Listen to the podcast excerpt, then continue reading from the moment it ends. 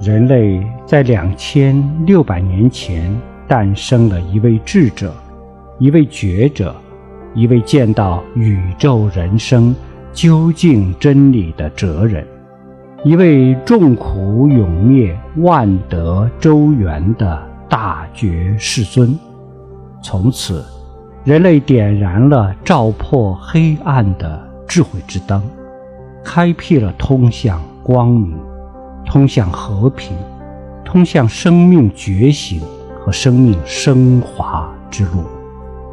我们人类从此有了医治生命缺陷的无上医王，这是我们人类的福音，这是我们文明的航向。